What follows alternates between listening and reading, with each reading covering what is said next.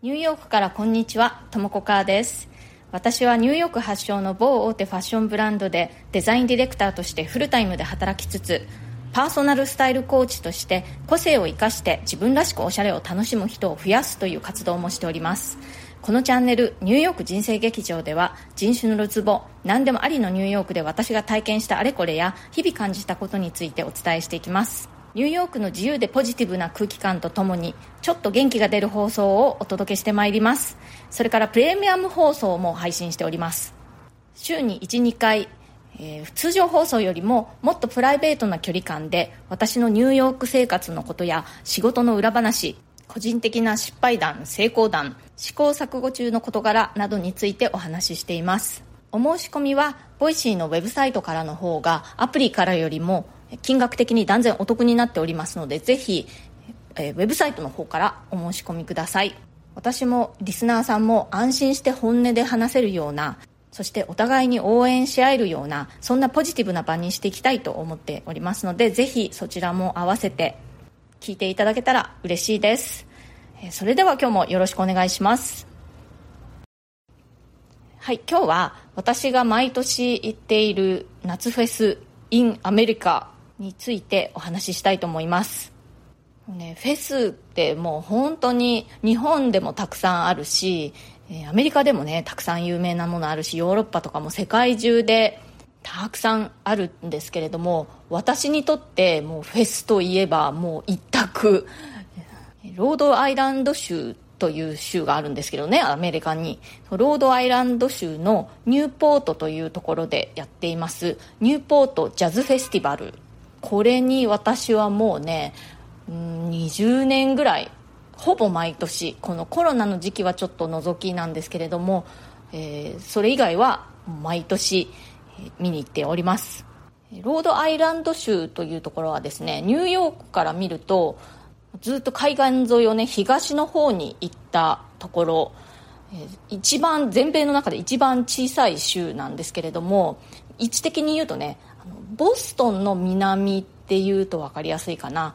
ボストンから車でまあ1時間ちょっとかな。そんな感じのところにあります。でニューヨークからだと車で行くとね、まあ、4時間5時間かかったり、まあ、その交通事情にもよりますけれどもそういうところです。でロードアイランド州のニューポートという町はあの秘書の町として有名なんですね。海辺の小さい町なんですけれども夏はねその本当に避暑地としてにぎわっていて観光客なんかもたくさん来るし歴史ある建物なんかもあったりしてね小さい可愛い町という感じなんですけれども実は私の夫があの辺の出身なんですね、まあ、夫自身は生まれたのはニューヨークなんですけれども、まあ、親戚一同があの辺りに住んでいるという感じでで私たち夫婦も自分たちの家を持っています。でまあ、あの普段はねずっとニューヨークで私は仕事をしているんですけれども夏の期間はもううちの猫たちも連れてねあのそのニューポートの家の方を拠点としてで、まあ、ニューヨークの方に時々こう通ってきて仕事をするというそういう生活スタイルを結構ずっとやっています。そんな事情があるのでそうニューポートジャズフェスティバルにずっと毎年行っているんですけれどもニューポートではもう一つフェスがあってそれはねニューポートフォークフェスティバルっていうのがもう一つあるんですね。で会場はねどちらも同じでフォートアダムスというその昔の大きな要塞跡があるんですね。そこが今公園になっていてそこを、え利用してフェスをやっています。いつも、え7月後半に、えフォークフェスティバルがあってでその1週間後に、まあ、7月末か8月の頭にジャズフェスティバルをやるという感じですね。でフォークフェスティバルもジャズフェスティバルも金土日の3日間開催なんですね。でそのフォートアダムスという大きい要塞跡の公園の中にそのステージがね3つか4つあって3つ今年は3つみたいなんですけども4つあった年もあったような気がするんですけれども、えーそれぞれに同時進行でねこうあのいろんなバンドとかが演奏するという感じになっています。このニューポートジャズフェスティバルもフォークフェスティバルもそれぞれにねそうジャズ一辺倒でもないしフォーク一辺倒でもないんですよ。もっとこうポップス系のものが入っていたりだとかジャズフェスティバルに関して言うともうソウル系とかねヒップホップ系みたいなジャンルも結構一緒になっちゃっているという感じですね。で私はフォークフェスティバルの方はね1回も行ったことがないんですけれどもジャズフェスティバルの方はもう本当に20年ぐらい毎年毎年行っていて私にとって夏フェスといえばもうニューポートジャズフェスティバル一択という感じですね。このニューポートジャズフェスティバルなんですけれども非常に歴史あるフェスでして始まったのがなんとね1954年。で私の夫の地元なのでねその過去にそのフェスでのいろいろな思い出話とか私の夫の側のおじさんおばさんのその出会いの場所だったとかデートで誰と誰この親戚の中の誰と誰が行ったとかそういうなんとなくこう家族にとっての思い出のフェスでもあるわけなんです。で甥っ子姪っ子がねまだちっちゃい時に連れて行った思い出だとかなので私にとってはすごくこうファミリーっていう感じのフェスです。でねこのフェス自体も本当にね緩い感じなんですよ。だだっ広い芝生の上にみんな適当に敷物を敷いたりこうあのちっちゃい椅子なんかを自分で並べてね、えー、飲んだり食べたりしながら緩い感じでこう楽しんででお目当てのバンドが登場した時とかは立ち上がってこう踊ったりとかでまた休んでとかお昼寝しながらとかそんな感じでね非常にこうゆったりと過ごすという感じです。でこのフェス3日間あるんですけれども毎日ちゃんとあの1日の終わりには全員退場しなくちゃいけなくてなのでそのキャンプとかねその泊まりであのそこにステイするということはできないんですけれどもまあ、地元の人たちはまあ毎日というかまあその行きたい時にねその車でブーッと乗りつけて見て、まあ、好きな時間に帰っていくみたいな感じだし観光客の方はまあホテルを予約してねまあ、フェスにも行きつつ街の中も観光しつつ夜は地元の可愛いシーフードレストランとかがたくさんあるのでね海辺の街なのでそういうところで、えー、いろいろ楽しんだりとかそんな感じですね。でこの会場なんですけれどももう完全に海に面してるんですよね。だからそれもこう広々としていて気持ちがいいし夜ね最後の方になるとこう日が沈むところ、まあ、日が沈む直前に大体このフェス終わるんですけれども、まあ、ちょっとするとこう綺麗なサンセットも見えたりしてね。そういうところもね結構こうおすすめポイントです。このニューポートジャズフェスティバル2022年の今年は7月の29日の金曜日から7月31日の日曜日まで3日間開催が決定しています。でそれぞれの日のそのメインステージの鳥っていうのがやっぱりこう大御所が出演することが多くて、例えば今年はですね金曜日の鳥はノラ・ジョーンズさん。そして土曜日の鳥は The Fearless Flyers で最終日日曜日の鳥という、まあ、大鳥ですね。これは今年はちょっと特殊な感じでですね、えー、セレブレーティング・ジョージ・ウェインといってジョージ・ウェインさんというのは、まあ、ジャズピアニストなんですけれども、えー、このニューポートジャズフェスティバルの創設者でもあるんですね。ファウンダーメンバーでもあるんですが、えー、去年お亡くなりになったんですよね。90何歳か。構なご高齢だったと思うんですけれどもそれでそのトリビトリビュートという感じでいろんなジャズジャズだってジャズミュージシャンが一緒に演奏するっていう感じみたいなんですけれどもあのヒロミさんね上原ひろみさんもその参加ミュージシャンの中の一人として名前が出てますね。ひろみさん私結構好きでニューヨークのライブに何回も見に行ったことがありますしこのニューポートジャズフェスティバルでも過去にもね何回もヒロミさんあのソロで演奏されたんですよね。でもその時はねメインステージではなくて結構あのサイドにあるちっちゃめのステージで演奏されてで演奏後にねこうお話ししたりとかそういうこともできました。今年はあのメインのすごく大きなステージでヒロミさんのパワフルなプレーを見ることができると思うとすごく楽しみですね。あと今年私が楽しみにしているのはロン・カータージャズベーシストですね。そのロン・カーター・カルテットが、日曜日に演奏するのでそれもまた楽しみにしています。あとはね日本人のジャズトランペッター黒田拓也さんも演奏されますね。私もうね本当に20年ぐらいずっと毎年ニューポートジャズフェスティバル見に行ってるんですけれども過去に見た、えー、ミュージシャンで印象的だったのはえー、アレサ・フランクリンさんだとかあとはねあのジョージ・クリントン、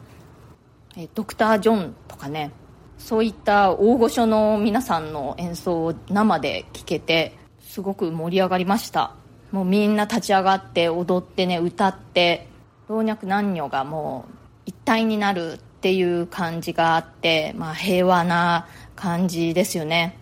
でね、この会場ね、さっきも言いましたけれども、海に面してるんですよね。だから、あの、船に乗ってね、海から演奏を聴くっていうこともできるんですよ。私もそうやってね、あの、船から、その、海から演奏を聴いたという年もそういえばありました。思い出しました。で、そう、海からね、演奏を聴く場合は、チケットは必要ないんですけれども、その代わり、風向きによってね演奏が聞こえたり聞こえなかったりみたいな感じなのでちゃんと演奏聞きたい人はちゃんとチケットを買ってね中で見た方がいいと思います、はい、コメントにお返事していきたいと思います。え英語のコミュニケーション力を上げるには良い聞き手になるのが近道という回にコメントをいただきました。笹子さんいつもありがとうございます。とも子さんこんにちは。聞き上手になるお話とても参考になりました。仕事でマーケティングをしており今年は海外のパートナー企業とのやり取りが始まりましてどうしたものかなと思ってましたがまずは聞き上手になれるよう受け答えパターンを準備して備えようと思います。ということで、えー、笹子さんありがとうございます。やっぱりね外国語でのコミュニケーションって難しいですよね。聞いてね分かったとしてもこうあの自分が話すっていうのがやっぱり慣れないとねサクサクできなくてね私も本当にまあ、今でももうずっと英語で仕事はしていますけれどもやっぱり日本語のようにはいかないんですよね。だから後になってああの時こういうふうに言えばよかったかななんて思うこともしばしばです。でやっぱりねとっさになんてこう言っていいかわからない時に黙ってるっていうのはちょっとこう感じがあんまり良くないのでやっぱりそこでさっとこう合いの手じゃないですけれどもねパッとこうあのそうなんですかとかなるほどとかそれで？みたいな感じでこう合いの手をさっと挟むことができるような練習をしておくと結構ねあのとっさに何て言っていいかわからない時にも役に立つかなと思います。そしてそういうやり取りもねだんだんやっていくにつれてだんだん慣れて自分の技術になっていくと思うのでね、うん、笹子さん頑張ってください。えそれからえもう一つね笹子さんからえコメントをいいてるんですね、えー、これはえ声も容姿も持って生まれたものは変えられないけれどという回にコメントをいいております。とも子さんこんにちは。とも子さんの声もそうですがハキハキされているのも相まって内容も聞き取りやすく分かりやすいです。私はよく口をあまり開けずに話してしまうせいか以前から抑揚がないと言われてしまうのですがなかなか治りません。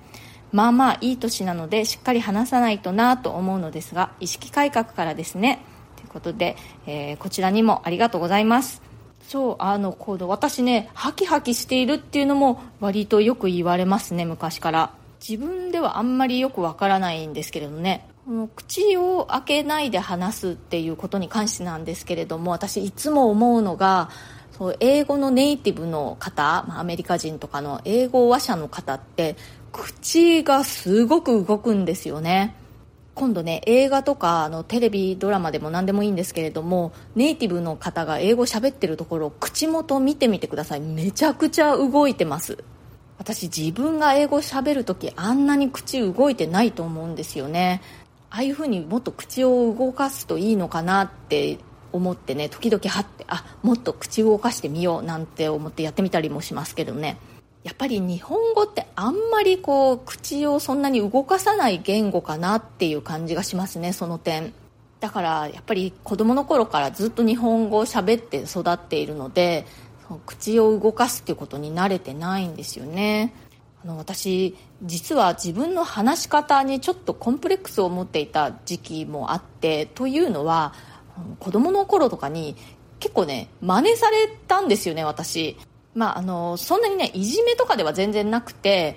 真似してる方は悪気はないと思うんですけれどもよく真似されることがあったのでなんか私の話し方って変なのかなって思ってねあのある時は私覚えてるんですけれどもちょっとね家に帰ってから泣いてしまってあの母に私の話し方変かなって聞いたことがありますね。小学生の時だったと思います。これ一つには、まあ、話し方もちょっとなんか変わってたのかな。なんか自分では全然わからないんですけれども私身振り手振りがね結構あのつくというかあの大きいんですよね。だから、まあ、あの今ニューヨークに住んでると、まあ、あの英語をしゃべる人たちっていうのは結構身振り手振りが大きいので全然目立たないんですけれども日本にいた時はこう身振り手振りがつくのがなんかちょっとこういじりたくなるというか真似したくなるみたいなのがあったのかなって思います。身振り手振りはねなんでついてしまうのかはもう自分でも分かりません。もう